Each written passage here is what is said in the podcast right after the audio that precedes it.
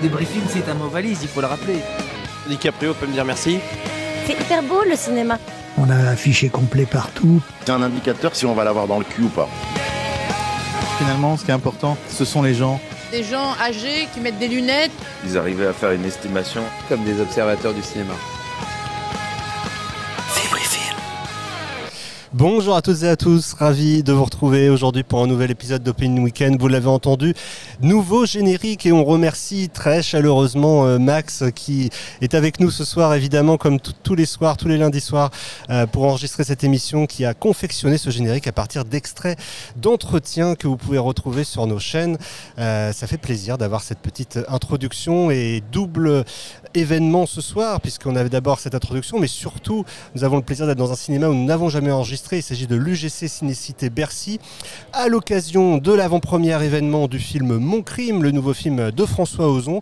Et pour nous en parler ce soir, nous avons le plaisir d'avoir deux invités, euh, à savoir Pierre Lassalle, le chef de projet marketing euh, sur le film.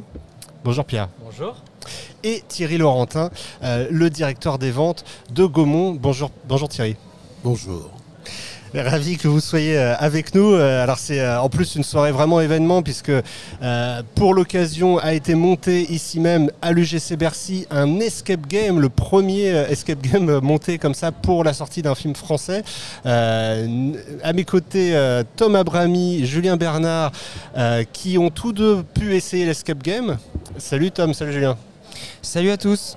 Bonjour tout le monde, magnifique escape game et Arthur Pavlovski qui est également à nos côtés. Bonsoir à tous. On parlera tout à l'heure du box-office international et on parlera du percute, je pense, avec euh, la sortie de Creed qui a fait grand bruit euh, dans tous les territoires euh, ce week-end. Mais d'abord, c'est évidemment l'entretien avec, je le disais, Thierry, Laurentin et Pierre Lassalle. Je laisse mes compères Tom et Julien le mener. Messieurs, c'est à vous. Bonsoir messieurs. Euh, voilà, avec Julien, on vient de tester cette, escape game. Bon, euh, Julien, on peut se dire qu'on n'est pas très bon, hein, ça quand même. Hein.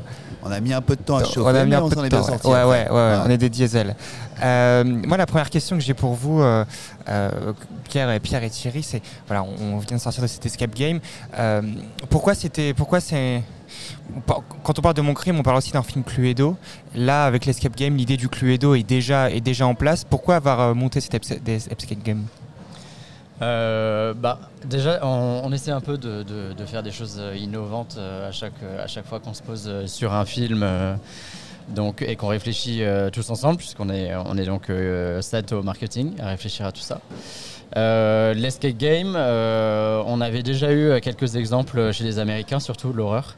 donc pas mal d'exemples qui avaient été faits. Trouvé ça plutôt marrant. On en a fait euh, entre nous, euh, de chacun de notre côté, et puis c'est toujours assez, euh, assez marrant. Donc voilà, on s'est dit en trouvant avec l'intrigue de mon crime que c'était l'exemple parfait pour, pour bah, initier, initier cet exercice-là pour un film français, puisque je crois que, je crois que ça n'a jamais été fait avant. Donc, euh, donc voilà, on a rencontré des agences euh, avec euh, toute l'équipe, on a sélectionné et puis on nous a fait des propositions et puis on a été assez vite emballé et puis on a su convaincre François Ozon et, les producteurs pour nous suivre dans cette aventure. En tout cas, ça montre un angle de communication sur le film. c'est une couleur aussi que vous voulez donner sur la communication du film, le côté un peu enquête tout de suite? Ah bah de toute façon, c'était, euh, ça fait partie de l'œuvre euh, originelle puisque euh, c'était une pièce de théâtre des années 30 à la base. Donc on voulait surtout pas perdre ce, ce, côté évidemment enquête policière, de haute volée, un peu comme l'avait été Huit femmes sur un ton tout à fait propre à François Ozon. Euh, donc euh, évidemment, oui, c'était euh, même dans notre affiche, dans les éléments de langage, que ce soit teaser, que ce soit bande-annonce, tout, tout, tout, ce qu'on a monté, c'est évidemment quelque chose qu'on a voulu transparaître.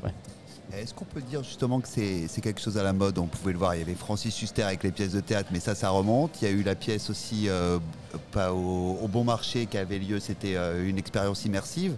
Est-ce que vraiment voilà le, le côté Cluedo qu'on retrouve Escape Game, c'est quelque chose qui, attire le public et qui peut réunir justement le public de théâtre et de cinéma en même temps.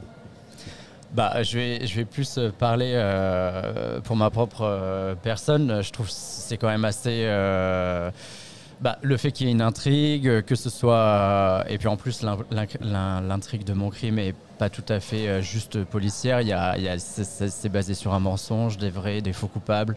Donc il y a un côté euh, assez innovant et assez euh, ludique au, polar, on va dire, qu'on connaît un peu, un peu d'ailleurs. donc de base, je pense que le, sujet interpelle, intrigue. Il y a quand même un dessous qu'on peut exploiter en marketing, en tout cas de notre côté, à l'infini, je pense. Euh, et, puis là, le fait qu'on ait justement un peu commencé par cet escape game, euh, bah, ça, ça, appuie encore plus le, côté ludique. Donc on peut. Euh, enfin voilà, c'était quelque chose et de. Et puis c'est vrai que dernièrement, il y a eu aussi Mort sur le Nil, Glass Onion, mmh. des films américain évidemment, mais justement on en a besoin aussi en France et on sait que ça plaît, qu'il y a un vrai public. Ouais, le genre des, des, Wood Units, on appelle ça. Exactement. Euh, d'ailleurs, d'ailleurs dès, dès l'affiche et ces différentes déclinaisons qu'on a pu voir un peu partout, euh, voilà, il y, y, a une patte graphique euh, qui, qui, émerge tout de suite. un côté très théâtral, très années 30, très début du cinéma parlant aussi. c'est vraiment voilà, c'est quelque chose d'important pour, pour vous de faire ressortir ça tout de suite. Euh, Et surtout le casting, évidemment, qui est, gravement, qui est vraiment mis en avant sur, sur, sur les affiches. Ouais, bah, de, de, toute façon, là, ce qui fait aussi la, la richesse de, de, ce film, c'est qu'on a deux, deux, nouvelles actrices absolument incroyables, que sont Nadia, et, euh, Nadia Tereskevich et, euh, et Rebecca Marder. qui sont accompagnées d'une flopée d'acteurs de, confirmés que tout le monde connaît Isabelle Huppert, Fabrice Lucchini, André Dussolier, et puis j'en passe. Euh, Danny Bone évidemment. Euh, et donc évidemment euh, tout cela devait faire partie de l'affiche au tout départ, mais on voulait évidemment mettre à, l'honneur les deux, les deux jeunes actrices. Donc voilà, on a essayé de faire quelque chose d'un peu, un peu composite. Il y avait évidemment l'univers années 30 qu'on ne voulait pas laisser de côté. Euh, bon voilà, quand on pense une affiche euh, avec euh, l'équipe, on, cherche des comparables artistiques. Donc on avait évidemment pensé à une veine un peu dans la Gatsby, sans évidemment le reprendre tout, enfin parfaitement. Donc voilà, on a essayé de composer un peu avec tous ces éléments. évidemment, les, le, comment dire, les, ce que voulait François Ozon, les producteurs. Enfin, tout ça, c'est vraiment un travail d'équipe et et puis voilà, on a, on a sorti cette affiche euh, assez rapidement, euh, si je peux dire. Euh, donc on en est très content. Alors moi Thierry, je vais me tourner vers toi et de ton expérience avec François Ozon. Je crois que vous avez pas mal de films en commun, que ce soit chez Marche, maintenant chez Gaumont. comment ça se passe, que ce soit au niveau du processus créatif? Je crois qu'il y a eu aussi le festival Télérama. Bah, il y, y, a eu effectivement un certain nombre de, d'éléments qui se sont empilés euh, et qui ont euh, effectivement euh, commencé à travailler le, matériau du film auprès de l'exploitation il y a maintenant presque deux mois. en effet, très vite, on a eu un intérêt manifesté par, par Télérama. enfin, on leur montrait le film. je crois que tout, beaucoup de labels et de partenariats ont suivi très tôt, très après, vite. Après, après, ça c'est tout, tout, euh, tout s'est agrégé à ça. Euh, c'est-à-dire que Télérama, euh, organisant sa célèbre semaine fin janvier, nous a témoigné tout de suite son enthousiasme sur le film, ce qui ne nous a, enfin je, vais dire ça de, façon très vaniteuse, mais qui ne nous a pas étonné parce que effectivement dans le passé, moi c'est le dixième film que je fais avec François, à l'époque de Huit femmes, puis à l'époque de, de, Potiche, Télérama... Les, deux, les, deux, plus gros succès de François Télérama a toujours été euh, un partenaire de choix, euh, bien avant d'ailleurs euh, que la semaine Télérama n'existe. Et là, on a articulé les choses beaucoup autour de ça. Dans un premier temps, effectivement, en participant à la semaine Télérama un peu en guest, puisque cette, cette semaine de Télérama est surtout une semaine de reprise, mais dans laquelle il y a également trois ou quatre avant-premières. Et Télérama nous a bien fait comprendre qu'on serait un petit peu le morceau de choix de, ces avant-premières et, ils nous ont mis vraiment en avant. À partir de là, euh, on a senti que le film, évidemment, euh, provoquait quelque chose. On l'a montré aux programmateurs qui tous les uns après les autres euh, ont totalement adhéré. Et c'est intéressant parce que François n'est pas quelqu'un qui fait des films rarement, on peut dire. hein. Euh, Quand il en fait un par an, euh, c'est assez peu. Il est présent, mais c'est différent à chaque fois. Mais c'est euh, différent à chaque fois, effectivement. Et là, ça faisait dix ans qu'il n'avait pas euh, réexploré euh, ce, ce- ce- ce terrain de, de la comédie de boulevard, euh, et, et en particulier des, des- des années 30, la comédie euh, de théâtre un petit peu euh, féminine ou féministe. Et, et on a vu, euh, effectivement, au, au fil des, des contacts avec les programmateurs et les journalistes, que non seulement euh, le film était là, qu'il perçait, mais qu'en plus il se révélait, malgré la référence aux années 30, d'une euh, d'une insolente modernité. Et euh, très vite, tous les labels, enfin tous les labels, non, n'exagérons rien, mais en tout cas, les labels des cinémas Pathé Gaumont, du GC, de MK2, puis ensuite le soutien des salles à essai, donc euh, de l'AFCAE. Il en, il en manque plus beaucoup de labels. Oui, enfin, il n'y a pas CGR, il n'y a pas Kinépolis, mais enfin, ça fait, ça fait sur ce film-là euh, presque un- une sorte de, de grand chelem dans sa cible, on va dire. On est d'accord. Tout ça, en tout cas, vous a mené à faire une euh, campagne d'avant-première avec l'équipe du film euh, assez impressionnante. Et d'ailleurs, je crois que bon nombre de l'équipe, bon nombre de personnes, d'acteurs, d'actrices de l'équipe du film se sont d'ailleurs impliqués sur, euh, sur la tournée.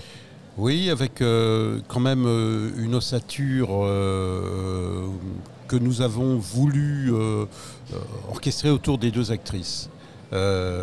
Parce qu'il nous semblait que, étant les actrices principales du film, euh, elles euh, inspiraient euh, aussi ce climat de, jeunesse et de modernité qu'on voulait donner à l'ensemble et que notamment toute la partie marketing, les affiches, vous voyez, il y a l'escape game, il y a toute la campagne, déroule cette nécessité d'une modernité. Parce que si on reste uniquement dans l'iconographie des années 30, euh, euh, peut-être on va être dans une redite de ce qui a été déjà fait. Et là, le propos qui est sciemment féministe, plus, la présence de ces deux jeunes actrices au premier plan, euh, finalement, comme dans le film, euh, les ténors, les seniors du film, euh, ont participé à la tournée, mais n'en ont pas été euh, les, les- comment dire, les incarnations principales. Ça a été les, les sparring partners de luxe. Absolument, absolument. Donc, euh, comme dans euh, Creed 3, il y a des sparring partners. et là, il s'appelait Danny Boone, il s'appelait Fabrice Lucchini ou André Dussolier. Ils seraient ravis s'ils entendaient ça. Et, et alors justement, après dix films avec François Ozon, euh, il est très impliqué dans le processus créatif. Je suppose qu'il y a aussi euh, quelque chose de différent maintenant quand vous discutez avec lui au niveau de son évolution, euh, par rapport même à ses premiers films, euh, la façon dont on aborde des sujets. Bah, François est quelqu'un qui est très très impliqué à tous les, à tous les niveaux de, de, la, de la création d'un film évidemment, mais aussi de sa sortie, de sa promotion. Il est extraordinairement impliqué dans la bande-annonce, dans le dans l'affiche.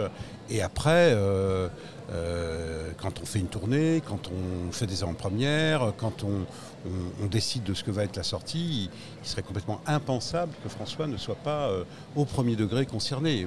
C'est quelqu'un avec qui j'ai toujours parlé, je sais pas, entre, entre 5 et 10 fois par jour, pendant pratiquement tous les jours. C'est ça, il, est présent.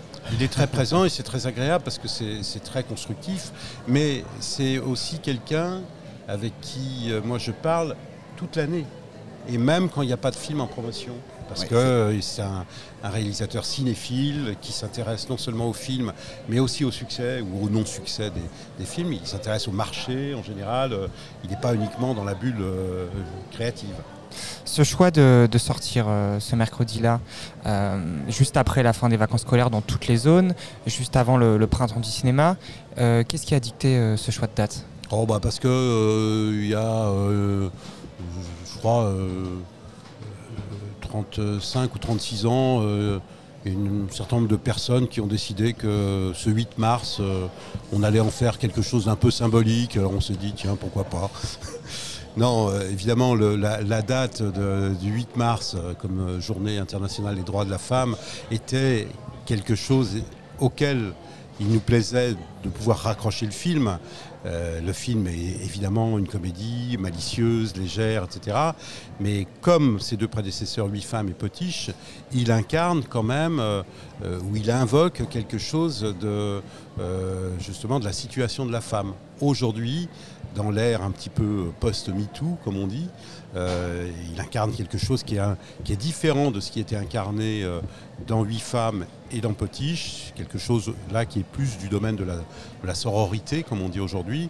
Et évidemment, dans ce cadre-là, ça nous semblait bien de l'accrocher au 8 mars.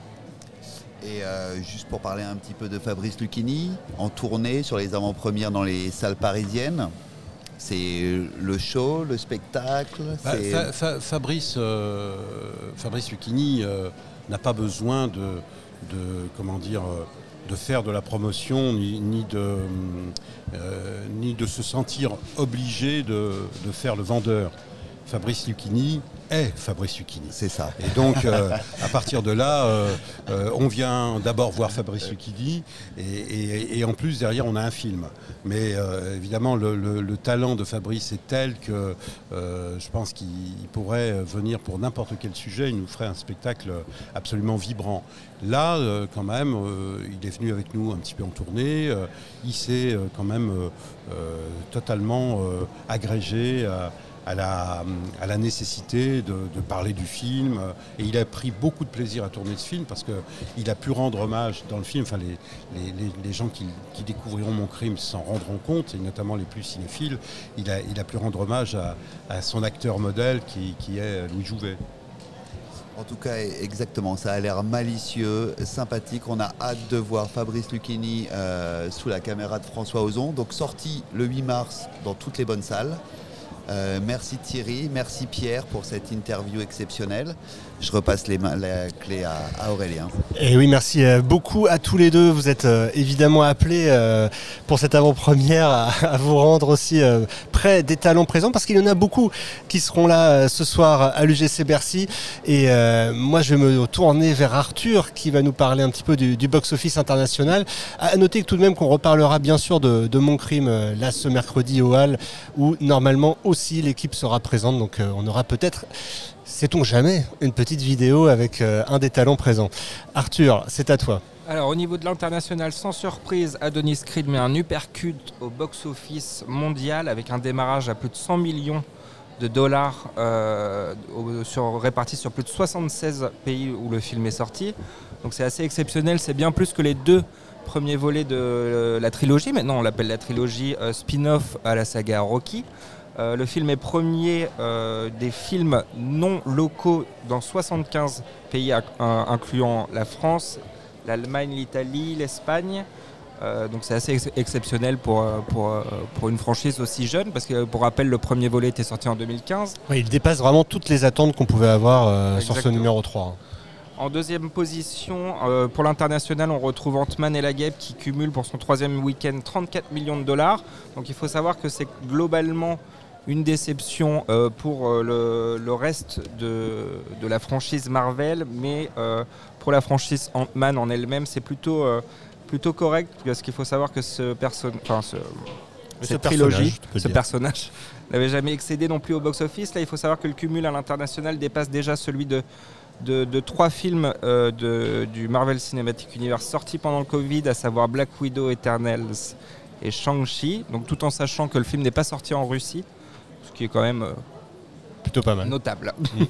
justement, j'avais une petite question. Est-ce que c'est pas là où les plateformes Netflix, là où on peut voir par exemple Creed 1 et 2, ont permis à un nouveau public d'apparaître dans les salles, ou que ce soit même au niveau d'Ant-Man, au niveau. Euh, c'est vrai, c'est pas euh, intéressant. Bah, après, il y, avait déjà ça avec les diffusions télé auparavant, mais qui, boostait un peu la notoriété d'une franchise, mais c'est vrai que... On, l'imposait, que là c'est des choix, c'est les jeunes, ils se disent tiens, je vais mater Creed, euh, mm. il y a le 1, il y a le 2, on va voir si le phénomène se répète pour John Wick, mais je pense qu'il peut y avoir un intérêt pour les mm. salles qu'on n'avait peut-être pas calculé auparavant. La promo, on l'a vu, a été assez intense aussi à l'international, à savoir que depuis euh, quelques mois déjà, MGM a été racheté par Amazon, donc euh, à voir si ça a permis de, développer des choses qui n'auraient peut-être pas pu être faites avant ce rachat. En tout cas, d'avoir des, d'avoir des moyens encore, euh, encore supérieurs pour faire de la promotion, peut-être aussi. Arthur, sur la, la suite de ce La box-office. suite de, euh, en troisième position, donc on retrouve l'association Sony Crunchyroll avec leur nouveau film Demon Slayer qui, euh, qu'ils ont sorti donc, euh, dans 10 territoires qui cumule 22 millions de dollars. Euh, donc c'est, plus, c'est, c'est mieux que leur dernier film qui était sorti en 2020, donc en plein Covid, il faut le savoir. Euh, en, troisième en quatrième position, pardon, on retrouve Cocaine Bear, Cocaine Bear pour son deuxième week-end qui cumule euh, Crazy Bear en Crazy français, Bear en France. nous n'oublions pas. C'est ça qui cumule 14 millions de dollars dans 52 pays. À savoir que pour rappel, le film sort mercredi 15 mars en France sous le titre Crazy Bear. Mais c'est vrai qu'il y a un effet de mode là-dessus, que ce soit chez les jeunes, sur TikTok, sur les réseaux sociaux, qui est assez fou.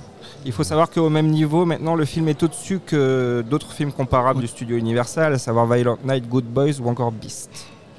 Intéressant, on verra si le phénomène se, se poursuit en France. Est-ce que tu avais autre chose à ajouter? Oui, cinquième position, on retrouve l'éternel Avatar qui cumule toujours 9 millions, d'entrées, 9 millions de dollars, dollars Ah, ça faisait longtemps qu'il n'avait pas fait. 9 millions de dollars euh, à l'international et qui du coup se grignote un petit peu avec un autre film de James Cameron euh, sur le top all-time euh, des films, à savoir Titanic. euh, il était repassé devant avec la ressortie anniversaire que Disney a organisée, mais là Avatar est re-repassé devant, donc euh, James Cameron se, Se est double en concurrence avec James Cameron.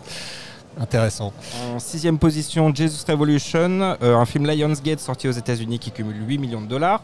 Le Chapeauté qui cumule toujours euh, au terme de 12 semaines maintenant, il me semble, euh, toujours présent dans 81 pays, 7 millions de dollars pour un cumul de 453 millions. On est à 100 millions de différence du premier épisode du premier film. Euh, du chapeauté. Euh, en 8 et 9e position, deux films hongkongais, Cyber Haste et Guilty, qui cumulent tous les deux 6 millions et 5 millions de dollars. Et enfin, on termine ce classement de top 10 international avec le film Warner Bros. Mummies, qui lui cumule dans 56 pays 4 millions 800 000 dollars pour un cumul à 27 pays. Sacré momie dans Sacré momie en France. Et on va retrouver la plupart de ces titres euh, dans le Box Office France. Mais d'abord, et oui, nouveauté également aujourd'hui, jingle. C'est hyper beau le cinéma. On va attendre les chiffres euh, impatiemment. C'est un indicateur si on va l'avoir dans le cul ou pas. Et accrochez-vous. Merci Max euh, pour ce jingle qui permet d'introduire eh bien, le Box Office France. Alors évidemment, vous allez, comme je le disais, retrouver certains titres, à commencer par euh, Creed 3, euh, qui a fait parler de lui, mais pas seulement sur le plan des, des entrées. Vous avez peut-être vu passer euh, les news euh, aujourd'hui, puisque euh, certaines salles ont eu des sérieux débordements, les obligeant à faire appel aux forces de l'ordre euh, suite à des débuts d'émeutes. hein, on peut appeler euh, ça comme ça. Euh, En tout cas, il y a eu plusieurs centaines de personnes euh, qui ont dû quitter les salles. euh, alors, ça représente très peu de salles en France, il faut le rappeler. Euh, la FNCF l'a d'ailleurs bien souligné. C'est des minorités. C'est effectivement euh, des cas euh, isolés, euh, mais néanmoins euh, remarqués. Il y avait déjà eu hein, sur Creed 2, euh, on s'en souvient déjà des, des scènes. On va dire d'agitation filmée euh, sur les réseaux sociaux euh, ou pour les réseaux sociaux, c'est toujours le, même débat. Euh, mais en tout cas, voilà, c'est un film qui, rassemble du monde, mais des spectateurs qui, qui sont chauds. Voilà. Ah bah le, le, le, le- film chauffe à blanc les spectateurs, malheureusement un peu, un peu trop pour, euh, pour les salles, un peu trop dans, dans certains endroits. Euh, et c'est vrai qu'on là voilà depuis quelques, quelques heures, quelques jours, on parle du film pas forcément de manière positive. Pourtant il y a des raisons. Il y a des raisons parce que euh, le film est, est aujourd'hui premier au box-office France, euh, à l'instar du box-office Inter, et il cumule déjà, déjà on peut dire hein, à 988 000 entrées, on est quasi- quasiment au million d'entrées. Bah, je pense Euh, qu'on passe le million au ouais. moment où on enregistre ce Ouais, podcast. voilà. hein, Et au moment où vous l'écoutez, euh, euh, c'est déjà fait. Euh, et c'est de toute manière euh, le meilleur démarrage de, de- de la franchise. Devant euh, le numéro 2 et devant le numéro 1, le, euh, on est, on est, on est, le numéro 2 était à 700 000, je crois, au week-end, et le numéro 1 à c'est- 500 000. Ouais, c'est ça, plus 78% sur le numéro 1, pardon, 561 000, et plus 36% sur le numéro 2, 735 000. Alors, ça vous- en fait le deuxième meilleur démarrage de l'année, Ouais. derrière Astérix. Mais vous m'empêcherez pas d'avoir une petite pensée émue pour euh, Sly, Sylvester Stallone. Parce que quand même faire le meilleur débarrage de la franchise euh, avec Rocky confondu ou sans Rocky confondu Il y a Euh, écrit Balboa sur l'affiche. Ouais, mais est-ce que, est-ce que, je veux dire, est-ce que Rocky avait fait mieux que, que Creed sur, un- sur un film Non, on n'a Je, pas. je crois pas, j'ai pas, j'ai Voilà. pas checké. Mais Voilà, c'est toujours la euh, question que je pose à Julien pour être sûr qu'il a checké. Et là, il a pas checké. T'essayes de le piéger, c'est pas bien, Exactement. Mais en moche. tout cas, j'ai une petite pensée pour Sly qui malheureusement n'est pas dans cet épisode. Euh, Tom. Tout ça, tout ça euh, éclipserait presque, euh, et on veut pas que ça l'éclipse, le bon démarrage euh, en troisième position, des petites victoires. Le premier film sorti par Zinc, la nouvelle structure de distribution Alors, montée le- par Jérôme Hilal. le deuxième film, en- en Oui, réalité, sorti un- le un premier film de fiction. on Oui, voilà, premier film de fiction. Je, je vais me rattraper le premier film de fiction, parce qu'il y avait un film documentaire juste Mm. avant, qui s'appelait Service Public, pour être tout à fait précis. Et en tout cas, le, le film avec Michel Blanc, donc sorti par Zinc de Mélanie Offray, réalise 205 000 entrées pour ses 5 premiers jours et départ 14 000 entrées d'avant-première. C'est un excellent démarrage, on va pas se mentir, avec, avec une moyenne de 523 euh, spectateurs par, euh, par site. Voilà, c'est un excellent démarrage. On remonte un tout petit peu au classement pour parler d'Alibi.com 2, euh, qui lui forcément, fin des vacances scolaires oblige, perd, perd euh, 50% de ses entrées. Pour autant, euh, ça, continue, ça continue très fort puisqu'il continue à accumuler, aujourd'hui 3 254 000 entrées au total. Et on le rappelle, on l'avait déjà dit la semaine dernière, mais la, barre du, premier, du premier épisode à 3 millions 6 va être dépassée a priori d'ici deux semaines, Julien, je pense maintenant. Bah, si on compare euh, par rapport au premier, ils étaient à la même époque, sur la même période, à 2,7 millions. Il a terminé à 3,6 millions. Il y a le printemps qui arrive, il a des bonnes notes. euh, donc oui, oui, il n'y a pas de raison euh, où est-ce que ça va s'arrêter. C'est vrai que c'est la fin des vacances, mais en tout cas, oui, euh, 3,6, il va aller les chercher. Donc numéro 1 Creed, numéro 2 Alibi, numéro 3 Les Petites Victoires, numéro 4 on retrouve Ant-Man et la Guêpe euh, qui perd encore 50% de ses entrées et ça c'est pas ça c'est pas top top ça hein. Euh, il, ajoute 184 000 entrées pour un cumul désormais à 1 369 000 entrées. Euh, le film devrait atterrir au mieux à 1,8 million d'entrées fin de carrière. Ouais, c'est ça. Alors, il est 28e euh, parmi tous les films du MCU, mais là, à son niveau aujourd'hui.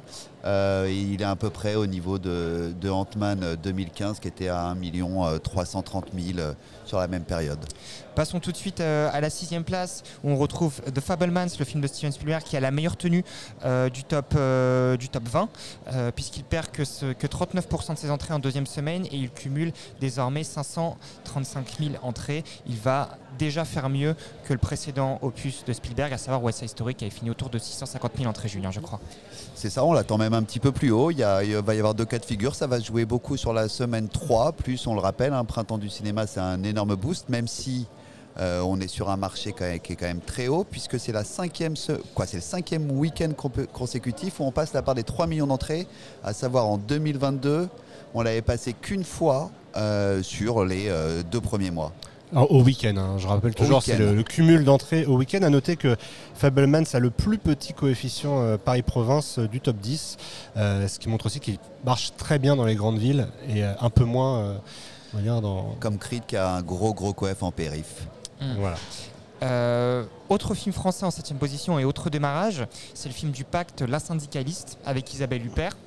Euh, qui démarre plutôt, plutôt bien. hein. Euh, c'est plutôt une bonne surprise avec 153 000 entrées euh, pour ces 5 premiers jours. Voilà, on, on est sur un film sur sa lancée et Ouais. ça se profile plutôt bien. Je rajoute quand même qu'il y a une semaine, l'outsider, le, challenger était les petites victoires et le favori était la syndicaliste. Parmi les sorties françaises, on a quand même un, un réalisateur confirmé, euh, Jean-Paul Salomé, du côté de la syndicaliste avec Isabelle Huppert. Et l'écart entre les deux, euh, même s'il est que de, de 50 000 entrées, est assez conséquent. C'est un quart des entrées. Ouais. On n'aurait pas pensé ça il y a, il y a une semaine. Alors l'un, l'un, à savoir les petites victoires, s'impose plus en région, quand la syndicaliste, lui, est plus euh, urbain et, et parisien. Ouais, mais 200 000 entrées, pour, c'est vrai qu'on appelle ça un hit sleeper. euh, Pour les petites victoires, tu veux dire Pour les petites victoires, Ouais. évidemment. Non, non, c'est euh, en troisième position, c'était improbable. Si on... Ah bah c'est vraiment une très belle euh, performance euh, pour, pour ce jeune Et distributeur. ouais, clair. surtout, depuis deux ans, il y a très peu de films euh, dans cette forme-là. Alors après, ils ont réussi à toucher par le sujet, euh, par les acteurs, par la promo. Euh, il y a très peu de films qui arrivent. Généralement, un film français euh, qui a des objectifs de 400, 450 000 entrées, il va démarrer autour de 130, 150. Donc c'est une vraie performance. Et ce qui est à noter, c'est deux autres démarrages un peu au coude à coude, Empire of Light et The Sun. Oui, et au, au coude à coude et aussi un peu, un peu décevant euh, mal- malheureusement. Euh, Empire of Light dans un premier temps, euh, le film de Sam Mendes qui démarre un peu moins bien que Licorice Pizza il y a un an qui démarrait à 95 000 entrées au premier week-end, mais il démarre aussi moins bien qu'Armageddon Time, le film de James Gray qui démarrait à plus de 100 000 entrées sur son premier week-end. Là, il est à 86 000. Euh, voilà. je pense que c'est un tout petit peu en dessous des espérances. Et puis en plus, après le succès de, Babylone, le succès de Fablemans, on avait un troisième film qui parlait de cinéma. Euh, voilà. Pour l'instant, ça chemine pas vers un 3 sur 3 et on est sur une déception tout de même toute relative. hein. Voilà, ça reste quand même des, résultats honorables. Euh, j'ai envie, de- j'ai envie de, chanter le même refrain pour, pour The Sun, euh, le film de Florian Zeller, sorti par UGC, qui cumule à l'issue de ses 5 premiers jours 82 000 entrées. On est en dessous du démarrage de, de Phaser, qui, qui, qui démarrait quasiment à 150 000 entrées sur ses 5 premiers jours. Très bien. Euh, on n'a pas évoqué Sacré Momie qui euh, est toujours dans le top 10 hein, avec euh, 681 000 entrées euh, au cumul euh, du côté de chez Warner. Euh, très bon résultat également, euh, on ne le soulignera jamais assez pour Patty du côté de l'animation, 744 000 entrées euh, pour Patty chez Apollo. Alors, c'est des bons résultats, mais on n'a aucun film d'animation qui va aller dépasser le million d'entrées. Ouais. Euh, malgré, alors c'est vrai qu'il y avait des films famille, hein, on le rappelle, Astérix, Alibi, euh, mais on pouvait penser qu'il y avait de la place, comme quoi c'est pas seulement quand il y a de la place que tu arrives à performer. Il y avait SND pourtant qui avait passé le million avec Samurai Academy. Exactement. Et voilà. À noter également, et c'est important, Avatar, la voix de l'eau et le chapeauté 2 sortent enfin du top 10. 12e position pour Avatar et 15e pour le chapeauté 2. Voilà, les deux, les deux films euh, de décembre, les deux gros gros morceaux de décembre quittent enfin le top 10 à l'issue du- du- de la première semaine de mars. Très bien, et je voulais aussi euh, bah, signaler, puisqu'on en a beaucoup parlé, euh, vous en avez beaucoup parlé la semaine dernière euh, des Césars, la reprise de la nuit du 12 qui cumule quand même 12 000 entrées pour la semaine écoulée, enfin pour les 5 jours écoulés, et porte son cumul à 533 000 entrées. Également à noter Tar qui passe les 300 000 entrées, ce qui n'est pas rien hein, pour un film à réessai. je crois que c'est une des meilleures performances depuis le, le début de l'année. Et côté américain en tout cas. Et puis euh, bah, pas mal de baisses hein, assez importantes. Tu parlais tout à l'heure de, de quelques films, mais on peut aussi signaler euh, euh, tous ceux qui, qui prennent un peu plus cher. Astérix, tu l'as pas, pas dit, tu l'as pas évoqué tout à Non, l'heure, non, Astérix. j'ai- pas évoqué Astérix. C'est un petit peu la fin d'Astérix. Mais, c'est- mais ça, sonne, ça sonne un peu la fin avec euh, moins 61% d'un week-end sur l'autre. Il est tout de même encore en cinquième position. Il ajoute 172 entrées à son cumul désormais à 4 335 000 entrées, mais, euh, mais la, la- la- la- barre des 5 millions commence à devenir de plus en plus compliquée, voire quasi impossible maintenant pour Astérix. Euh, également en, en chute, euh, un homme heureux qui fait moins 57%. Euh, signalons aussi euh, Babylone qui fait moins 52%. C'est même si Babylone est déjà quand même à 1,4 million, vous l'avez évoqué tout à l'heure. Et puis il y avait la sortie, on l'a pas dit non plus, de Goutte d'Or euh, qui fait euh, 22 000 entrées au cumul euh, à l'issue de son premier week-end. Euh, sur, sur- c'est- sur une petite combinaison tout Ouais, de même. hein, que de 75, copies, c'est ce que j'allais dire. C'est plutôt, euh, c'est plutôt honor- honorable et, euh, et- et encourageant, mais là aussi avec évidemment un coef très très faible, puisque c'est vraiment un film grande ville. Qu'est-ce qu'on pourrait dire d'autre? Est-ce que vous aviez d'autres choses que vous étiez que vous étiez noté Moi, j'avais j'ai noté que la semaine dernière, vous n'avez pas parlé du fait que Retour à Séoul avait passé les 100 000 entrées. Et euh, ça, c'est quand même euh, plutôt aussi euh, pas mal parce qu'on pense au film du Losange. Euh, faire plus de 100 000 entrées sur ce type de film, alors c'est c'est loin derrière la, la- la famille Azada qui était sortie le, le même jour, je crois, mais euh, c'est quand même plutôt notable. After Sun aussi a passé les 100 000 entrées. Exactement, Aftersun, euh, très, très beau parcours également dans, dans les salles. Il y, a, il y a beaucoup de bruit, comme vous l'entendez, euh, autour de nous, puisque les, les, euh, bah, on commence à arriver hein, pour cette avant-première. On est toujours, avec, grâce à ce podcast, en direct d'un cinéma, et c'est ce qui fait qu'on qu'on est euh, au cœur de l'action. Euh, en tout cas, un box-office, comme tu le disais, Julien, pour terminer, qui euh, nous laisse augurer de très belles choses pour le printemps du cinéma qui arrive dans quelques jours, avec là aussi des films très forts.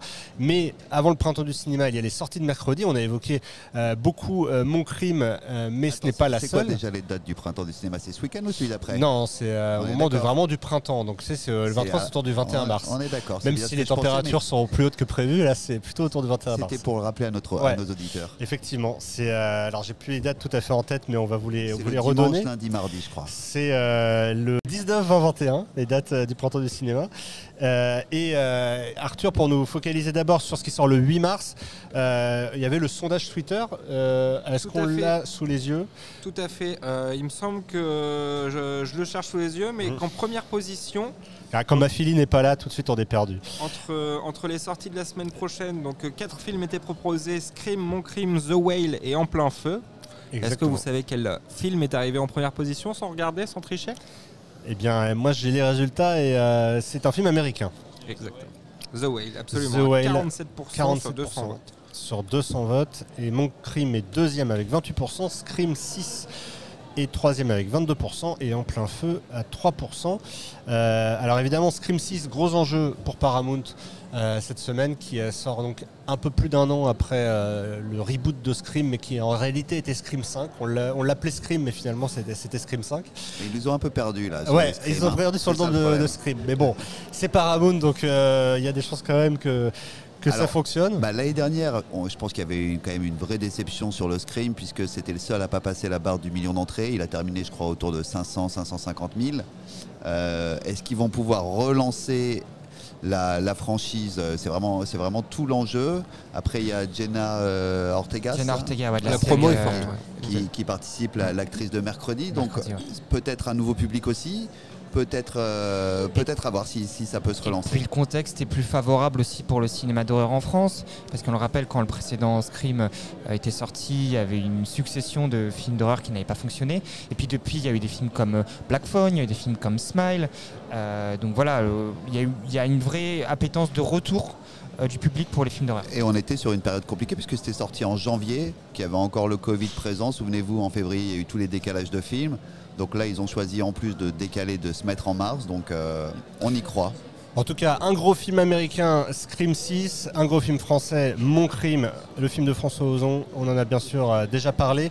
Et puis euh, derrière, eh d'autres sorties, Woman Talking chez Universal, En plein feu chez Apollo, on l'évoquait dans, le sondage, qui sur le pitch en tout cas est, intéressant et, et rejoint d'autres pitchs de films à moitié de genre, à moitié on va dire balisés, mais euh, en tout cas euh, qui sont euh, intéressants parce qu'ils tranchent avec le reste de la, production française. Euh, The Well, donc le film de Darren Aronofsky qui s'était fait euh, distinguer lors du dernier festival euh, de Venise. Studio Canal euh, arrive avec euh, Et l'amour dans tout ça, une comédie romantique. Alors là, c'est euh, un peu la, la surprise, un peu l'outsider de, cette semaine. On ne sait pas trop euh, ce que ça peut donner.